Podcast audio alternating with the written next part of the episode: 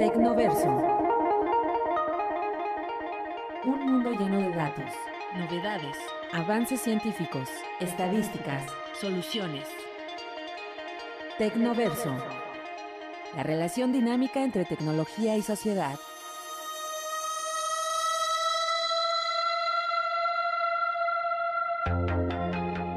Espacio donde la tecnología y la investigación convergen para encontrar soluciones a las problemáticas sociales. Con el doctor Roberto Morales Estrella. Bienvenidos a nuestro Tecnoverso.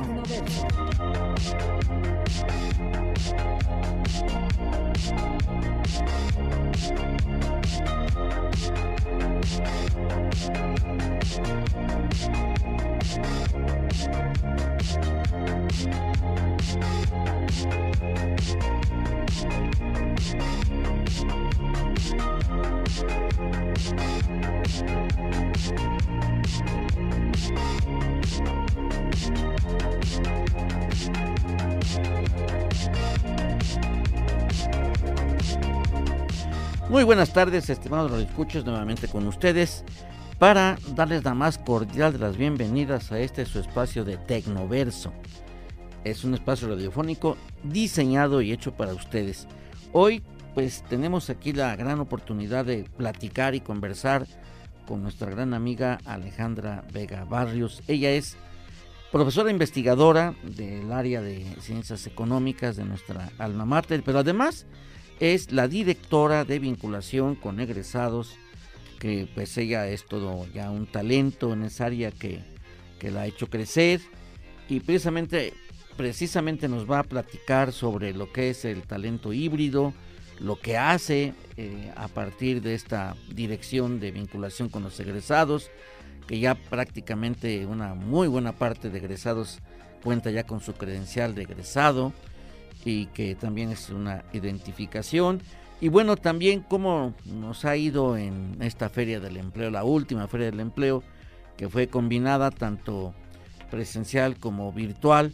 Y bueno, pues sin más preámbulos, yo quisiera que nuestra, nuestra doctora Alejandra Vega Barrios nos comparta las experiencias, no sin antes también decirles a ustedes que nos pueden localizar en todas las redes sociales como Tecnoverso y en Spotify también estamos ahí con ustedes, pues para compartir todos los programas que tenemos, tanto de Sinergia Tecnológica como de Tecnoverso. Alejandra, bienvenida. Pues muchísimas gracias, doctor Morales. Siempre es un gusto compartir con usted. Pues bueno, eh, yo creo que el tema hoy en día tiene una relevancia eh, muy importante con esto de las, eh, pues de gestión de perfiles, nuevos y que la formación de nuestro capital humano y la aplicación de, de, esta nueva, de este nuevo paradigma con, con la digitalización y que fue pues fuertemente impulsada con, con esta era de la pandemia. Cuéntanos cómo, cómo es que pues este, eh, este concepto que lo has venido aplicando, lo has venido trabajando y que pues forma parte de tus quehaceres cotidianos. Cuéntanos. Pues mire, la verdad es que creo que la pandemia, pues sí, dejó muchas cosas malas, pero también nos dejó cosas buenas. Una de las primeras cosas que creo que ha sido fundamental es que tuvimos que ser creativos y buscar alternativas. A partir de estas alternativas, bueno, pues no nos quedaba más que estar, pues básicamente frente a nuestra computadora, empezarle a picar y ver qué hacer. Y viendo eso, entonces empezamos a desarrollar habilidades, ¿no? Que hoy se conocen como habilidades digitales. Quizá anteriormente, pues sí utilizábamos la, paquetería básica, ¿no? Que desde Word, Excel, PowerPoint, que era pues más o menos lo que utilizábamos en nuestro trabajo. Y pues mandábamos correos electrónicos, digamos que íbamos haciendo como los pininos. Sin embargo, pues a raíz de la pandemia hubo que ver ¿Qué otras cosas podíamos hacer si queríamos seguir dando clases a través de las videollamadas? Hoy pues podemos decir que ya conocemos todas las plataformas, ¿no? De Zoom, Webex, este, la misma de Meet.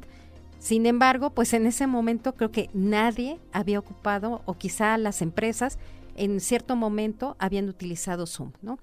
Empezamos a ver Zoom, Teams y todas las plataformas y esto pues nos llevó a que cada una de estas plataformas tiene diferentes accesorios. Estos accesorios, bueno, pues nos van ayudando, ¿no? desde Meet que tiene una Jamboard que podemos dar clases y podemos tener pues ahí un pizarrón o podemos compartir información o empezar con los Google Docs o Excel Docs y pues todo esto. Entonces, pues nos llevó a ver cómo pues tanto nosotros mismos empezamos a cambiar nuestras habilidades no solamente duras, sino hasta nuestras habilidades blandas y pues desarrollando habilidades digitales. Esto pues nos lleva a ver que hoy los talentos no solamente es tener el conocimiento de la disciplina que hayamos elegido en cierto momento, ¿no? Que eso era pues antes las habilidades duras, las habilidades blandas que nos había costado mucho trabajo y que hoy más aún siguen costando trabajo, el trabajo en equipo, el liderazgo y verlo y luego a la distancia, ¿no? Si era complicado trabajar en equipo o hacer pues un, trabajo colaborativo en oficina, pues imagínese cada quien en su casa. Sin embargo, a través de estas tecnologías o a través de toda esta parte de la digitalización, empezamos a desarrollar estas habilidades digitales donde empezamos a compartir trabajos, empezamos a ver que necesitábamos tener pues información de otros departamentos, de otras áreas y empezamos a aprender, ¿no? Aquellos que ya le picábamos un poquito a la computadora, quizá nos costó menos trabajo, pero al final tuvimos que aprender y eso nos ha llevado a lo que son las habilidades digitales. Y ahora combinando lo que ya sabíamos con lo nuevo, pues estos son los nuevos talentos híbridos. Se dice que bueno, los talentos híbridos inician a partir de, de lo empírico. No sabíamos utilizar la computadora y pues ahora la tuvimos que utilizar todos los días y a toda hora que esto, bueno, desde nuestro teléfono inteligente, nuestro smartphone y empezar a ver aplicaciones que quizá solamente habíamos medio explorado. Pero hoy tenemos todas las aplicaciones desde el mismo WhatsApp donde pues ahí ya este ya tenemos memos, ya tenemos este pues ahora sí que reuniones de trabajo y nos vemos a tal hora y, y nos citamos que lo hacíamos quizá en el correo, pero bueno, pues hemos estado migrando a varias cosas y lo hacíamos desde la manera empírica Hoy hay hasta cursos, ¿no? Y por eso nuestros talentos híbridos es conjuntar habilidades eh, duras, blandas, con las habilidades digitales. Es también lo que se conoce como eh, este talento híbrido, el hombre máquina. Porque hoy, pues, eh, te acuerdas seguramente que había antes la clase de mecanografía y había los asistentes los asistentes que eran generalmente mujeres, pero también había muy pocos hombres y eran los que hacían el trabajo de la captura de información, que hoy le llamamos captura de información, pero ahora todos trabajamos, eh, eh, no desapareció la mecanografía, simplemente cambiamos hoy con la máquina, con la computadora, con eh, ya sea la PC o sea la tablet o sea este pues incluso con el con el, el móvil que es tanto el, celular, que ya lo ocupamos. Entonces, este advenimiento también de la inteligencia artificial y estas plataformas digitales, pues hoy somos, queramos o no, si es que queremos estar en esta dinámica y en esta actualización, pues somos híbridos en ese sentido porque nos hemos digitalizado y por eso hoy el consumo de gigas pues ha sido muy fuerte, ¿no? ¿En qué momento nos decimos eh, adictos a los gigas? No nos dimos cuenta, solo que los hemos venido incrementando. Eh, esto quiere decir que el problema de la información, o más bien el insumo de la información, se ha venido incrementando. Pero además de esto, también se habla de un concepto de la, de, la educación 4.0 que está orientado precisamente a la digitalización. ¿Qué nos cuentas en, este esquema y sobre todo, eh, porque quieras o no, están los egresados recientes, como los egresados que ya tienen tiempo, y con estos dos digamos, los tipos de generaciones, tú estás eh, en contacto, eh, es campo de tu trabajo como titular de la Dirección de Vinculación con Egresados y que seguramente has de ver las, las diferencias y sobre todo con los jóvenes que muy pronto, eh, que ya están a punto de terminar su carrera y que van a entrar a este mundo laboral donde ya es un mundo laboral pues híbrido, digitalizado, y que entonces hoy en día la educación 4.0 se refiere a la aplicación de todas estas tecnologías que han hecho posible la revolución 4.0, donde entra el conocimiento profundo, que es la automatización y el desarrollo de redes neuronales con el conocimiento también profundo y el conocimiento automático. Pero ¿cómo, cómo percibes tú esto con los egresados? Bueno, eh, con los recién egresados, digamos que ellos tuvieron que adaptarse, ¿no? Y finalmente, bueno, ya son millennials que venían utilizando la tecnología, bien mal, pero ya la utilizan. Digamos que ellos, la parte buena que les tocó es que ya estaban un poco inmersos, ya utilizaban ciertas tecnologías. ¿Qué pasa con los egresados que tienen 15, 20 años hacia atrás? No todos son en realidad pues muy aplicados en la tecnología, ¿no? Hoy todos tuvimos que cambiar nuestros esquemas de trabajo porque también, bueno, la situación lo demandó así. Sin embargo, sí les ha costado mucho más trabajo a aquellos que tienen 15, 20 años y que además vienen de otros campos, ¿no? Sin embargo, bueno, pues hoy se tuvieron que adaptar. Y esta parte de la resiliencia que parecería que a nadie le importa, pues es una parte muy importante. La resiliencia de, pues hoy tenemos que cambiar porque pues el trabajo lo demanda, la situación lo demanda y bueno, pues ni modo, hoy tenemos también familia y las familias pues no, este, no están esperando a que aprendamos, ¿no? Sí tuvieron que aprender a marchas forzadas.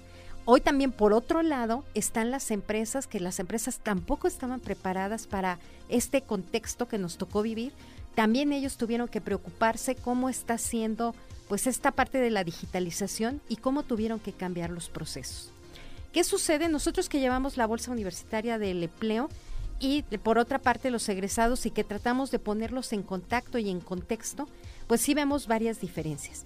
La primera de ellas es que las entrevistas ya no son en un formato presencial como estábamos acostumbrados. Hoy ya tenemos entrevistas que son pues también por una videollamada en una plataforma y que eso tampoco quiere decir que solamente me arreglo de este, ahora sé que de la parte de arriba y abajo estoy en pijama, ¿no?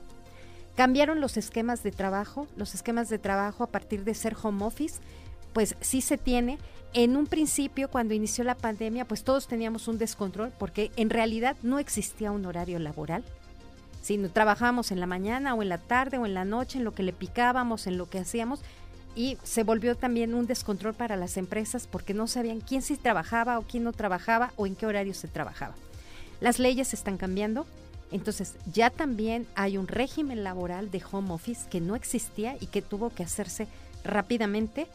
Las características que también pues influyen en un home office, la mayoría pues no teníamos un espacio destinado a hacer nuestro trabajo diario en nuestra casa, sino que tuvimos que improvisar, ya sea era la sala, la cocina, el comedor, donde fuera o la misma recámara, ¿no? porque también, pues aquellos que tenemos hijos, pues los niños también entraron a este contexto y todos se, tuvieron que, pues, adaptar a la digitalización. ¿Qué ha sucedido? Que necesitamos, pues, cambiar esta parte de la resiliencia y de decir, bueno, es que o cambio o me muero, ¿no? Y entonces, pues ahora sí que recurrimos al refrán, ¿no? De ahora sí que si no cambiamos, pues tendemos a desaparecer y tenemos que ir adaptando. Desafortunadamente hay gente que no ha querido adaptarse, pero el contexto ya lo requiere. O sea, ya no es lo quieres o no, sino es sí o sí. Quizá muchos no teníamos el super teléfono inteligente, sino todavía tenían los teléfonos antiguos. Hoy esos teléfonos pues han dejado de funcionar. Tenemos ya esta aplicación que yo les comentaba del WhatsApp, eh, bueno, pues ahora este hasta el más viejito, la verdad es que lo utiliza porque es muy amigable, es cómoda, es esto. Las redes sociales también nos han ayudado a difundir y, a ver y hacer. El mismo YouTube como una red social que ha servido inclusive para colgar hasta cursos donde la gente puede entrar y revisar, hacer el tutorial de todo lo que se ha venido haciendo. Quizá muchas cosas las tuvimos que aprender sobre la marcha, pero eso es lo que ha ido cambiando y yo creo que los egresados también han tenido pues cierta actitud, ¿no? De formación, porque bueno, para todos así estuvo la pandemia. La digitalización que se suponía que iba a tardar más de 10 años, bueno, pues eh, se recorrió en unos meses con muchísima rapidez y sobre todo, bueno, esta parte de pues de la inteligencia artificial por un lado que ya se empezaba a trabajar y que hoy nos ayuda, pero también la digitalización, pues eso hace que el talento se vuelva híbrido en todos los sentidos. Ya no podemos decir que nadie de este o no tiene talento o ni siquiera es híbrido. Hoy todos lo tenemos porque lo hemos tenido que adaptar a nuestro contexto ¿no? Desde si quiero cocinar algo, y yo voy a ser bien honesta, yo no cocinaba nada. La pandemia me hizo que cocinara, pero a través de videos de YouTube, ¿no? Y que empezara a verlos, ¿no? Definitivamente vivimos una sociedad híbrida y esta sociedad pues juega un papel importante. Nos vamos a ir a una pausa, pero regresando quisiéramos que nos compartieras cómo es que con tus egresados y ahorita con la feria, la, la feria del empleo que tuviste, qué resultados lograste y, y qué participación tuvieron nuestros egresados. Regresamos en un momento. Soluciones a través del Tecnoverso. Los números en nuestro Tecnoverso.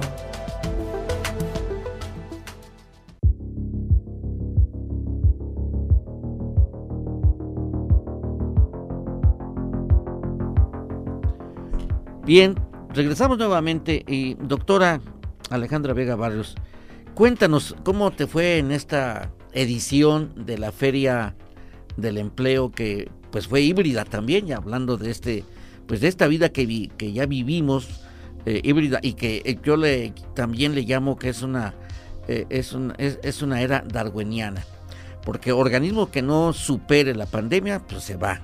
Y desde el punto de vista social y laboral quien no se adapte a esta nueva digitalización a esta estos nuevos procesos pues no tiene trabajo y se va marginando entonces estamos obligados a aprender a ejecutar esa resiliencia que nos permitirá eh, pues continuar en esta sociedad. Pero cuéntanos cómo te fue en esta Feria del Empleo que también fue híbrida. Pues la verdad es que nos fue muy bien. Yo he de ser honesta y decirles que pues cuando, cuando se planteó la primer feria virtual no sabíamos a lo que nos íbamos a enfrentar, ¿no? Y hoy con nuestra feria híbrida pues tampoco sabíamos si en realidad las empresas quisieran participar así. Cuando invitamos a las empresas a pues participar con nosotros en un formato ya sea presencial o fuera virtual o que pudieran estar en ambas, la sorpresa fue mayor, ¿eh? O sea, honestamente pensé que las empresas querían seguir en el formato virtual y bueno, nos encontramos con que 41 empresas quisieron participar en un formato presencial. Entonces, tuvimos 41 empresas en formato presencial ofertándonos entre todas 600 vacantes. Entonces, la verdad es que, pues, bastante bueno para los momentos que se están dando. Y en el formato virtual tuvimos 87 empresas. Algunas de las que estuvieron en el formato presencial repitieron en el formato virtual. Algunas otras no. Más o menos el 20% de las presenciales este, estuvo también con nosotros en el formato virtual que esto también nos ayudó con algunos socios estratégicos que ya tenemos. Tenemos eh, bolsas de, empleo muy importantes y muy interesantes, donde pues entre todo lo que tuvimos virtual tuvimos más de 10 mil vacantes. Lo que podemos decir es que trabajo hay. ¿Qué pasa después de eso? ¿Cuáles fueron las ofertas? Las ofertas, la mayoría son en formato híbrido. Ni siquiera son todas en formato presencial ni todas en formato virtual. Lo que están solicitando las empresas es que algunos días se pueda ir en formato presencial y el demás tiempo se puede estar en el formato virtual. Eso marca una pauta y una diferencia que no habíamos visto. Hoy el home office está siendo aceptado bajo ciertas circunstancias. Hay puestos de trabajo donde se requiere sí asistir a la oficina, pero hay puestos de trabajo que no se requiere hacer. Eso que nos da, pues también, eh, como comentaba, tuvimos aliados estratégicos muy importantes. dentro de ellos podemos hablar de plataformas que están, pues básicamente, este, al otro lado del mundo. ¿No? Tenemos Computrabajo que tiene su, su matriz en Barcelona, pues estamos a diferentes horarios ellos participaron con nosotros y la realidad es que hoy podemos tener trabajos internacionales desde mi casa. Que eso tampoco se había visto, ¿no? O sea, yo puedo trabajar hoy para una empresa española, para una empresa francesa, para una empresa que esté en Asia, pero estoy en mi casa.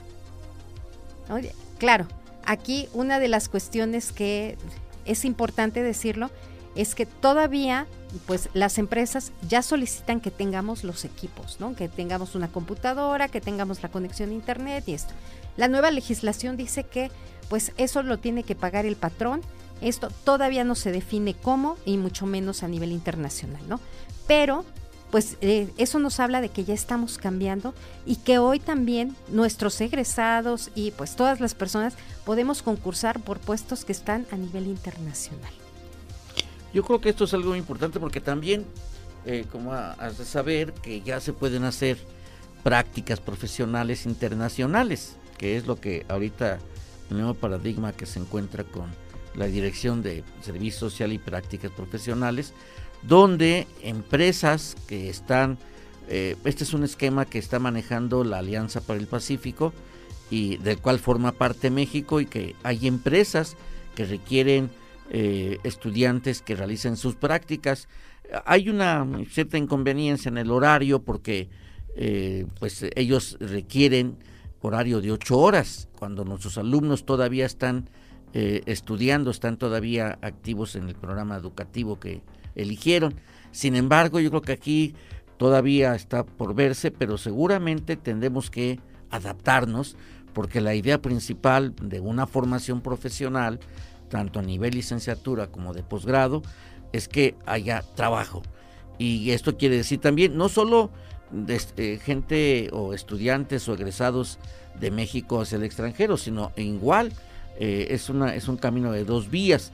Y yo creo que esto, pues la, Manuel Castells, que fue en los 60 quien habló de la sociedad informatizada y que pues obviamente esto fue resultado precisamente de los cambios tecnológicos y que hoy pues eh, tanto la informática y la telemática nos ha dado lugar a crear una sociedad informatizada y del conocimiento, como lo dijo Peter Drucker, eh, y que hoy pues necesitamos que nuestros alumnos entren en ese paradigma, los jóvenes, porque es una forma de, de participar en, este, en esta economía digital y que necesitamos precisamente que ellos desarrollen sus capacidades eh, pues, eh, cognitivas de tal suerte que las capacidades de, de resiliencia es el futuro. ¿Por qué? El futuro es lo que pretendemos ser, pero cómo convertirlo inesperado en una ventaja y la incertidumbre en una oportunidad es ahorita. Es decir, el futuro se construye en el presente. ¿Cómo?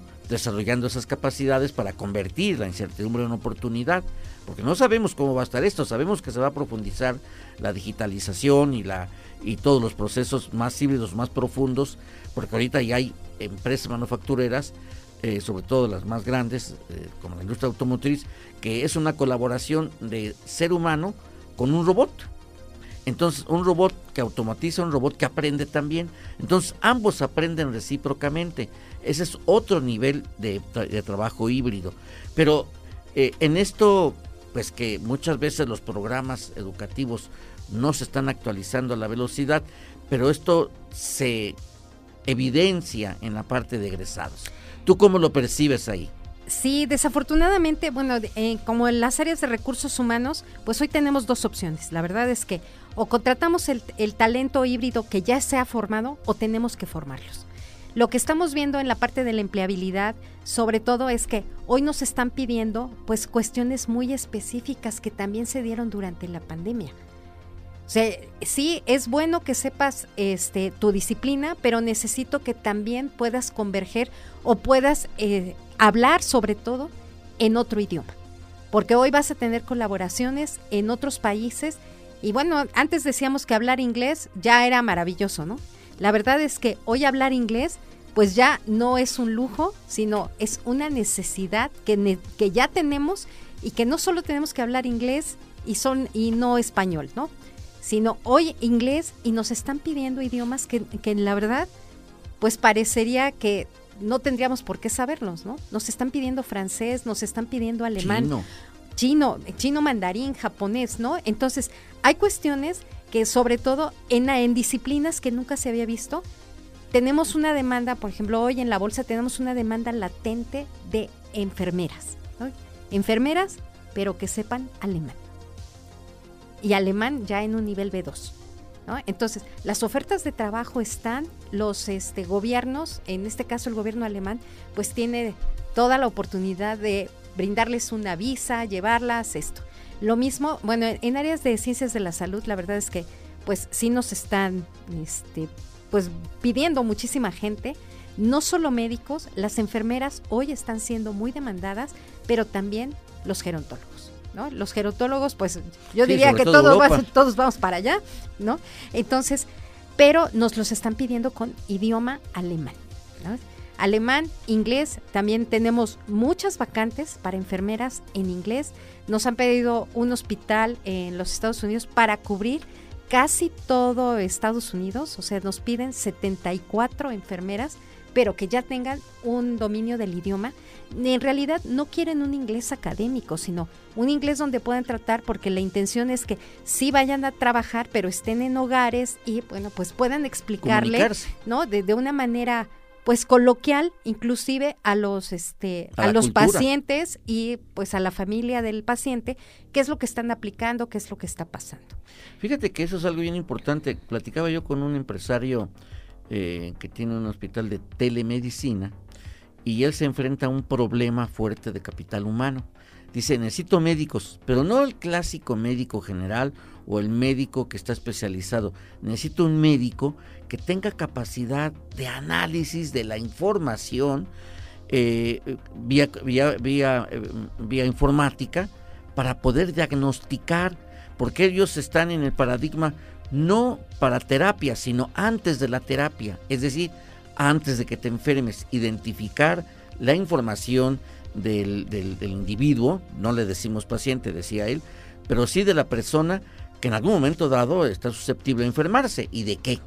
Entonces, esta información que se capta de la propia persona se requiere de un profesional que sepa de medicina, pero sobre todo que tenga la habilidad de interpretar esa información que haga diagnósticos precisos y específicos de manera individual. Es decir, y esta, este tipo de elementos no están formándose en las aulas, en los procesos educativos.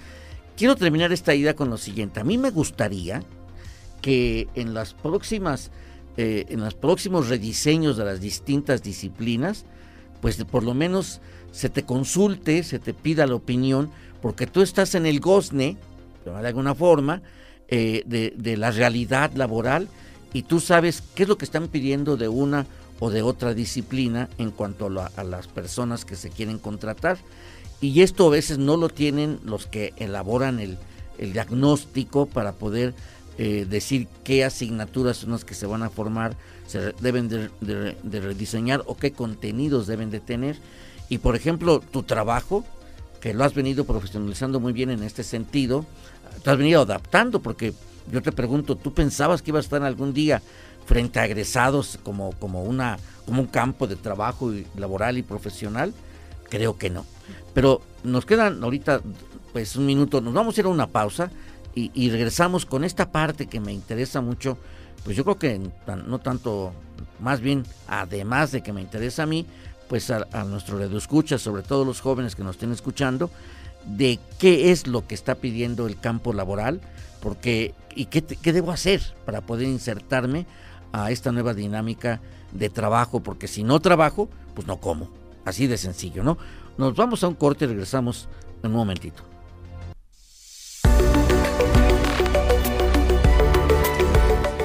Tecnoverso. Regresamos. Ideas Soluciones, investigación y sociedad en Tecnoverso. Continuamos.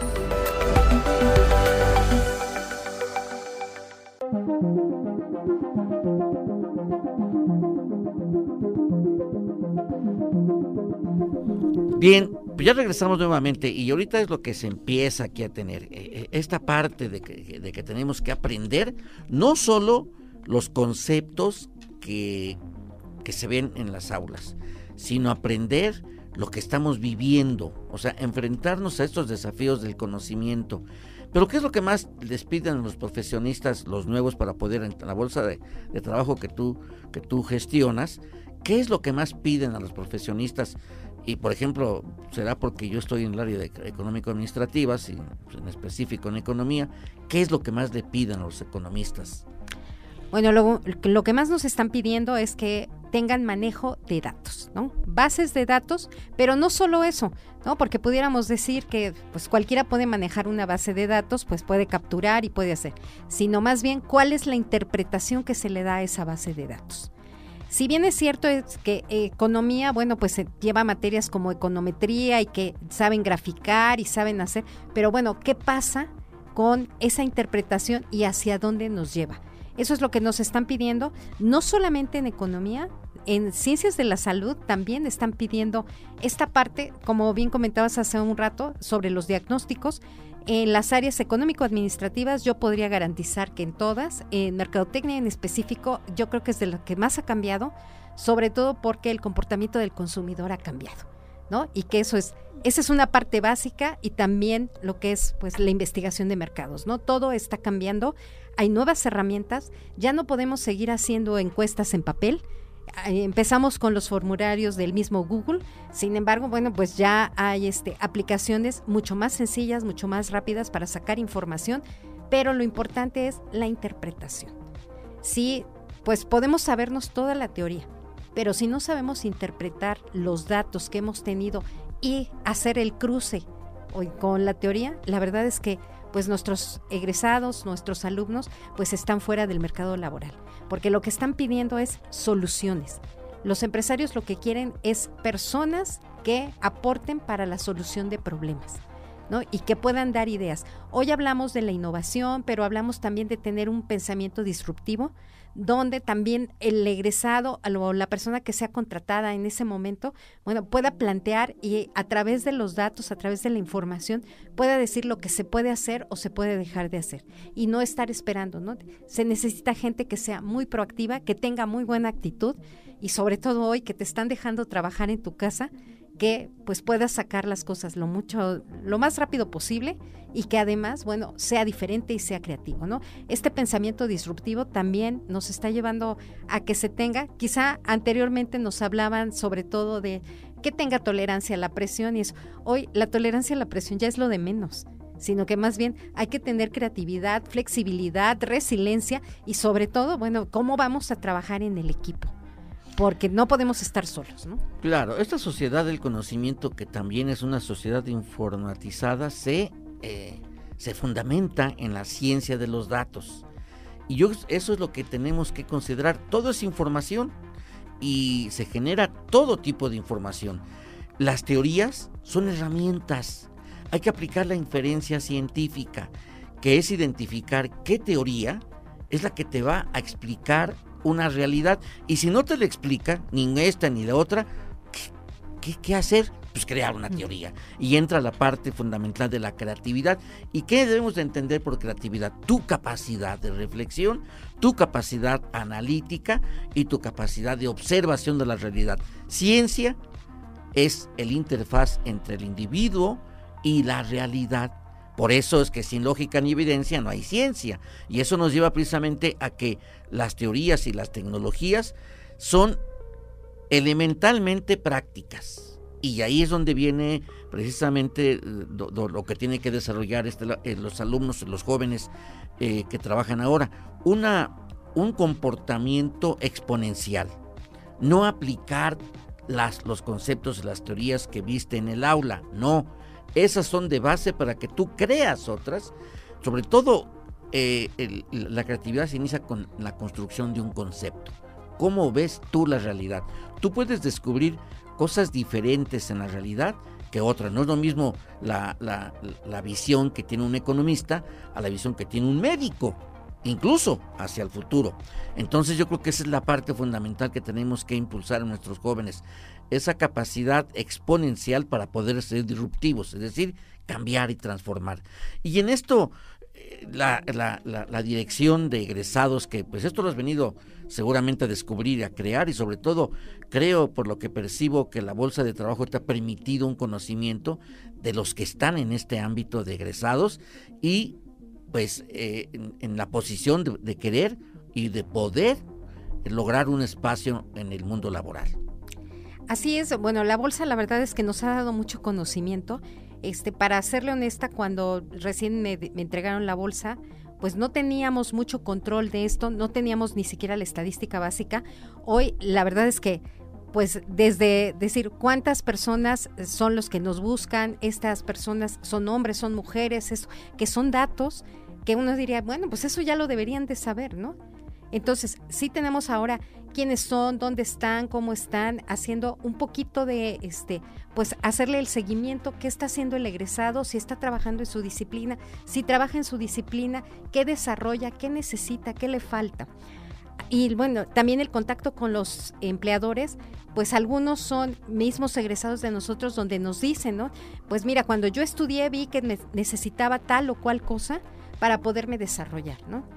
Tenemos empresas muy interesantes, por ejemplo, alguien que nos acompañó, que es este Ilusión Grupo Diltex, que lo tenemos inclusive sobre la carretera entre Pachuca y, este, y México, pues ellos tienen muchísimos de nuestros estudiantes, muchos de nuestros egresados contratados y cada uno desde su digamos, desde su pequeña trinchera nos dice, bueno, es que mira, cuando yo llegué aquí no sabía esta parte, necesitaba una certificación, no hablaba el idioma, no hablaba esto, y entonces hemos tratado de ir perfeccionando qué es lo que se requiere para también, bueno, canalizarlo a las áreas correspondientes y que podamos entregar mejores egresados. Finalmente, pues nosotros digamos que somos como el control de calidad, viendo este al egresado como el producto terminado y nosotros pues tenemos que ver es el control de calidad de pasó no pasó si se lo llevaron no esto. Nosotros hacemos pues entrevista y pues también le pedimos a los empleadores que nos den retroalimentación de qué pasó si llevaba los conocimientos, si llevaba las actitudes, las habilidades blandas, hoy las habilidades digitales, y si no, bueno, ¿qué es lo que podemos nosotros hacer? ¿Por qué lo contrataron? ¿Por qué no lo contrataron? Y eso pues sí nos ha dado mayor conocimiento, sobre todo porque hoy hasta los empleos han cambiado. ¿No? Antes era pues muy fácil decir un auxiliar administrativo. Bueno, hoy qué es un auxiliar administrativo? Porque eso ha cambiado. Decíamos hace un rato, pues era el que capturaba, era el que veía la facturación, eso, un auxiliar administrativo. Hoy la verdad es que nos dicen, no, es que yo necesito que además me lleve las redes sociales, que sepa qué está pasando, quién me compra, quién no me compra, esto. Entonces, también eso ha cambiado. Entonces, necesitamos ver toda esta parte para que lo que entreguemos, pues ahora sí que este, a la vida real, realmente satisfaga al mercado y nosotros sigamos siendo la primera opción, no solo de los empleadores, sino de los mismos egresados. Lo que dijiste ahorita de un auxiliar administrativo más lo que tiene que manejar es información. ¿Tú consideras, así como es necesario que en las distintas disciplinas se lleve materias relacionadas con el medio ambiente, con el cambio climático, yo creo que ya una materia transversal, sería ciencia de los datos. ¿Lo consideras así? Sí, de hecho yo creo que es algo que tenemos que manejar todos, ya es este, y a nivel pues ya ni siquiera básico, ¿no? Sino que tenemos que saber interpretar y analizar, porque esta parte de la ciencia de los datos, si no sabemos, no podemos este, ni siquiera tomar decisiones, ¿no? Al final todos tomamos decisiones, parecería que el estudiante no lo hace, sí lo hace, está tomando decisiones con los pocos o muchos datos que tenga, inclusive desde pues el mismo maestro si quiero tomar la clase con él o no, porque bueno, esa es información y que le permite tomar decisiones. Claro, esa es la parte importante. Yo creo que es algo que debemos de evaluar porque pues eh, el aprendizaje automático, que es automatización, pero que es parte del manejo de datos por inteligencia artificial.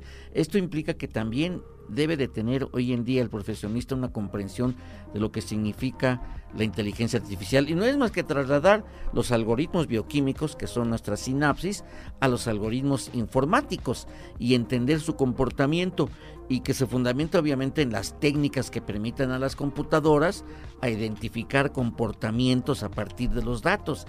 Entender la diferencia entre lo que es una estadística de compilación, que es una fotografía, a entender una tendencia tecnológica de mercado o social o de producción, que es el comportamiento en una línea de tiempo. Esto significa darle seguimiento a ese comportamiento, porque es continuo. La vida no se queda con una estadística o con una captación de datos única, sino una captación de datos continua y eso significa eh, aplicar el, el, concepto de monitoreo y seguimiento a la propia información.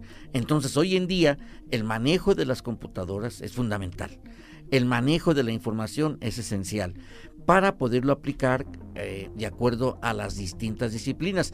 Que en este concepto mm, pues de, de híbrido, pues es la juxtaposición de distintas disciplinas. Y ahí viene el otro la otra capacidad que se tiene que se llama el trabajo sinérgico.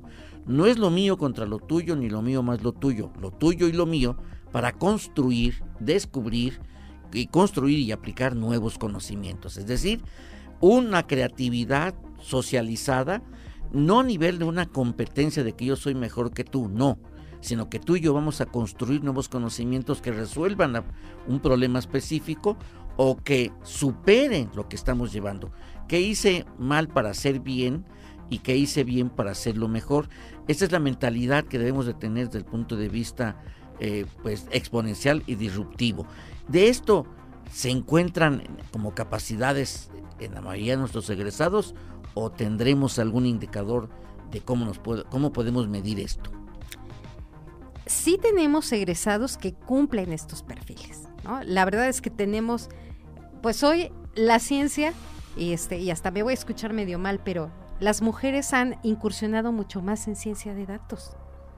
Y son las que están, pues ahora sí que jalando esa información. La verdad es por necesidad.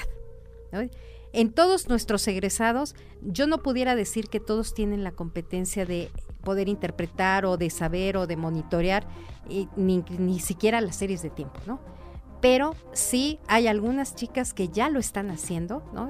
Y, bueno, pues vale la pena decirlo, son de economía, ¿no? Esa es la, la realidad tenemos este pues identificadas esta parte porque además han sido premiadas por lo que están haciendo, ¿no? Están monitoreando, están viendo este ciencia de datos que no en todas las asignaturas o en todas las carreras se da, pero bueno, creo que tenemos mucho trabajo por hacer.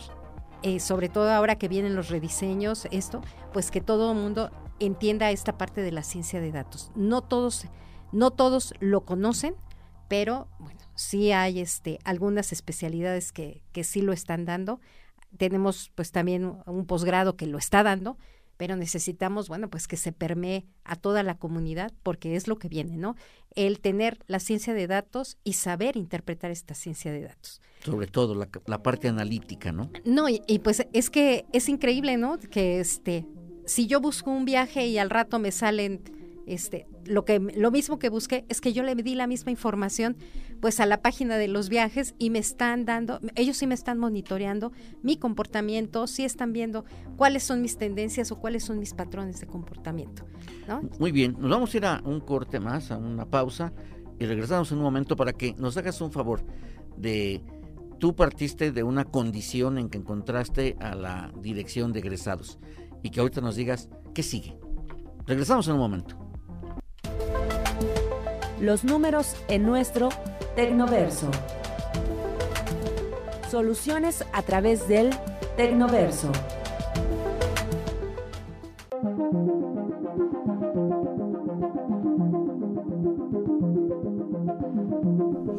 Bien, regresamos nuevamente. Algo que me llama la atención y que pues lo mencionamos antes de irnos a la pausa, eh, pues tú llegaste, encontraste una dirección de egresados y empezaste a imaginar eh, y empezaste a instrumentar. Hoy la dirección de egresados no es como estaba, definitivamente. Cuando yo vi que se creó la dirección de egresados, la verdad es que tuve muchas dudas. Sin embargo, ahorita desde mi perspectiva particular, considero que es una instancia, es un área eh, muy necesaria en nuestra universidad porque detecta no por estadística, sino por vivencia directa, cómo están nuestros egresados. Y eso seguramente es material con el que tú estableces bases para poder decir cómo proyectar, porque una, una cosa es, eh, ok, lo que has logrado ahorita, que es digno de reconocer, pero que, ¿qué sigue? Pues mire, la verdad es que este, estoy yo este, documentándome. Estoy actualmente tomando un curso que, así se denomina, vinculación con egresados, que también me ha permitido ver otras cosas. Y la verdad es que los egresados pues tienen muchísimo potencial. Al final los egresados son los que están en el sector público, en el sector empresarial, en el sector gubernamental, en el mismo sector educativo. Y entonces todos ellos nos permean de toda la información que existe. Ahora bien, otro de los aspectos que yo he podido vislumbrar y que creo que esa es una oportunidad muy grande para la universidad es que los egresados están ávidos de regresar, de cooperar, de ver qué pueden hacer por su alma mater. Entonces, esto creo que es una muy buena oportunidad porque a veces pues estamos buscando gente que nos ayude, que, que venga a darnos mentorías y eso. Tenemos a nuestros egresados, nuestros egresados que están pues en el sector productivo donde nos pueden decir exactamente lo que está pasando, que pueden darle mentoría a nuestros próximos a egresar, que pueden inclusive calificar los proyectos que estamos haciendo, pero además nos pueden decir el rumbo hacia dónde vamos. Los egresados son importantes en todos los sentidos y en todos los aspectos, porque al final, si yo veo al aspirante y al egresado, el aspirante también conoce la historia del egresado. Muchos de nuestros aspirantes ingresan con nosotros porque vieron que era el doctor que está en fulano de tal y que le va muy bien y entonces quiere ser como él digamos que nuestros egresados son historias de vida y son historias aspiracionales. Muchos de ellos, nosotros hemos encontrado muchísimos talentos, ¿no? Que, que, estamos tratando también de darlos a conocer, de difundirlos, porque creemos que vale la pena que todos los egresados tengan ese reconocimiento, porque al final todos fueron un día aspirantes y hoy pueden decir que están algunos consolidados, algunos por consolidar, y que ellos mismos nos ayudan a todo, ¿no? A poderle, a poderle dar mejor educación a los que están, pero también nos pueden ayudar con aportaciones. No todo es económico, pueden dar aportaciones de tiempo, dándonos una charla, una conferencia, nos pueden dar aportaciones sociales, nos pueden llevar de la mano hacia otros este, ámbitos empresariales, sociales, gubernamentales. Y entonces, bueno, por eso los egresados son valiosos pasaron por nuestras aulas y bueno, pues qué es lo que sigue, qué es lo que nosotros vislumbramos para la dirección de vinculación con egresados es que nosotros podamos darles reconocimientos y decir, bueno, quién tiene una mejor trayectoria o este quizá podamos estar implementando no solamente el encuentro de egresados de, bueno, pues vamos a vernos tipo fiesta y esto, sino hagamos networking y que este pues podamos ver tú trabajas aquí, yo trabajo acá y podamos este pues complementarnos, pero asimismo pues también reconocer la trayectoria de muchas personas. Hay muchos que tienen historias de vida que venían pues a lo mejor de un municipio con muy pocas este pues algo muy representativo para poder vivir en esta ciudad y poder prepararse y la universidad le dio todo lo que es hoy. Eso vale la pena pues sobre todo este reconocer esa trayectoria y muchos de ellos se acercan a eso, a decirnos, mira, estoy aquí, y he hecho esto y me gustaría compartirlo, ¿no? Tenemos a alguien que hasta concursó para un premio de, este, Princesa de Asturias, ¿no? Que también, pues vale la pena conocerlo, esto acabamos de tener una doctora que está viendo este, la parte eh, genética que ha ganado un premio que solamente lo ha ganado dos mexicanas y bueno, pues ella es egresada de nuestra universidad, entonces todo ese tipo de cosas nosotros lo queremos explotar. Sí, la parte inspiracional yo creo que nos debe de conducir a una cultura, a una cultura donde eh, la permanencia hacia nuestra institución. Ahora, ¿no se ha pensado, eh, Alejandra, en que hay instituciones universitarias que no viven del presupuesto público ni de la inversión privada, sino de las aportaciones de sus egresados. Es decir, oye, aquí te va esto para apoyar este proyecto. Oye, aquí te va esto para esto.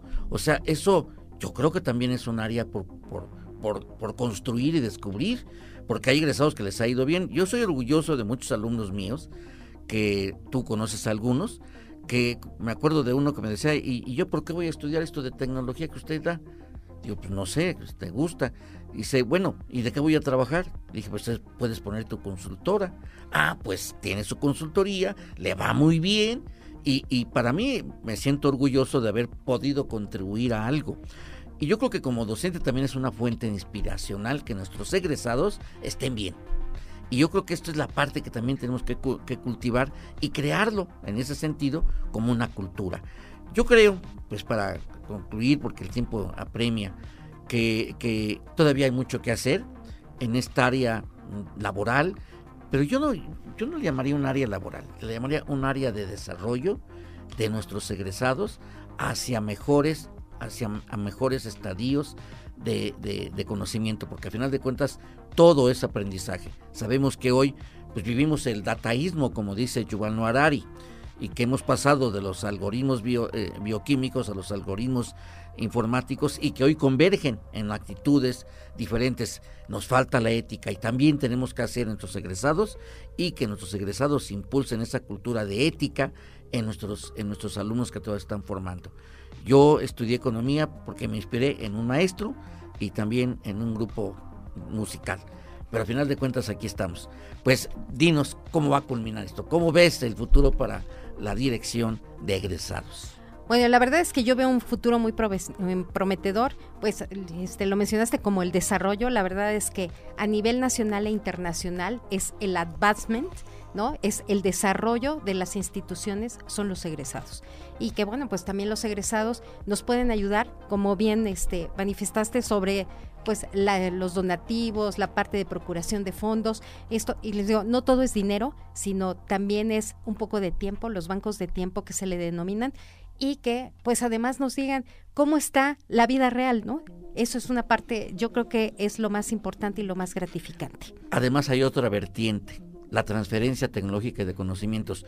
Muchos de nuestros alumnos se van a hacer estancias o se quedan por allá, que nos den algo esos aprendizajes, esos conocimientos que adquirieron en otras latitudes, en otros países, en otras tierras, en otros trabajos, que nos los compartan. También eso es transferencia tecnológica y de conocimientos codificados.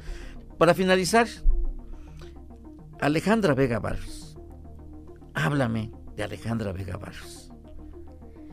Bueno, pues yo, yo la verdad es que estoy muy contenta, la verdad es que creo que esta universidad me ha permitido hacer muchas cosas yo estudié aquí en esta universidad mi especialidad en docencia. Un día dije que si yo me voy a dedicar a dar clases, bueno, pues yo tengo que ser profesional e-, en, esto.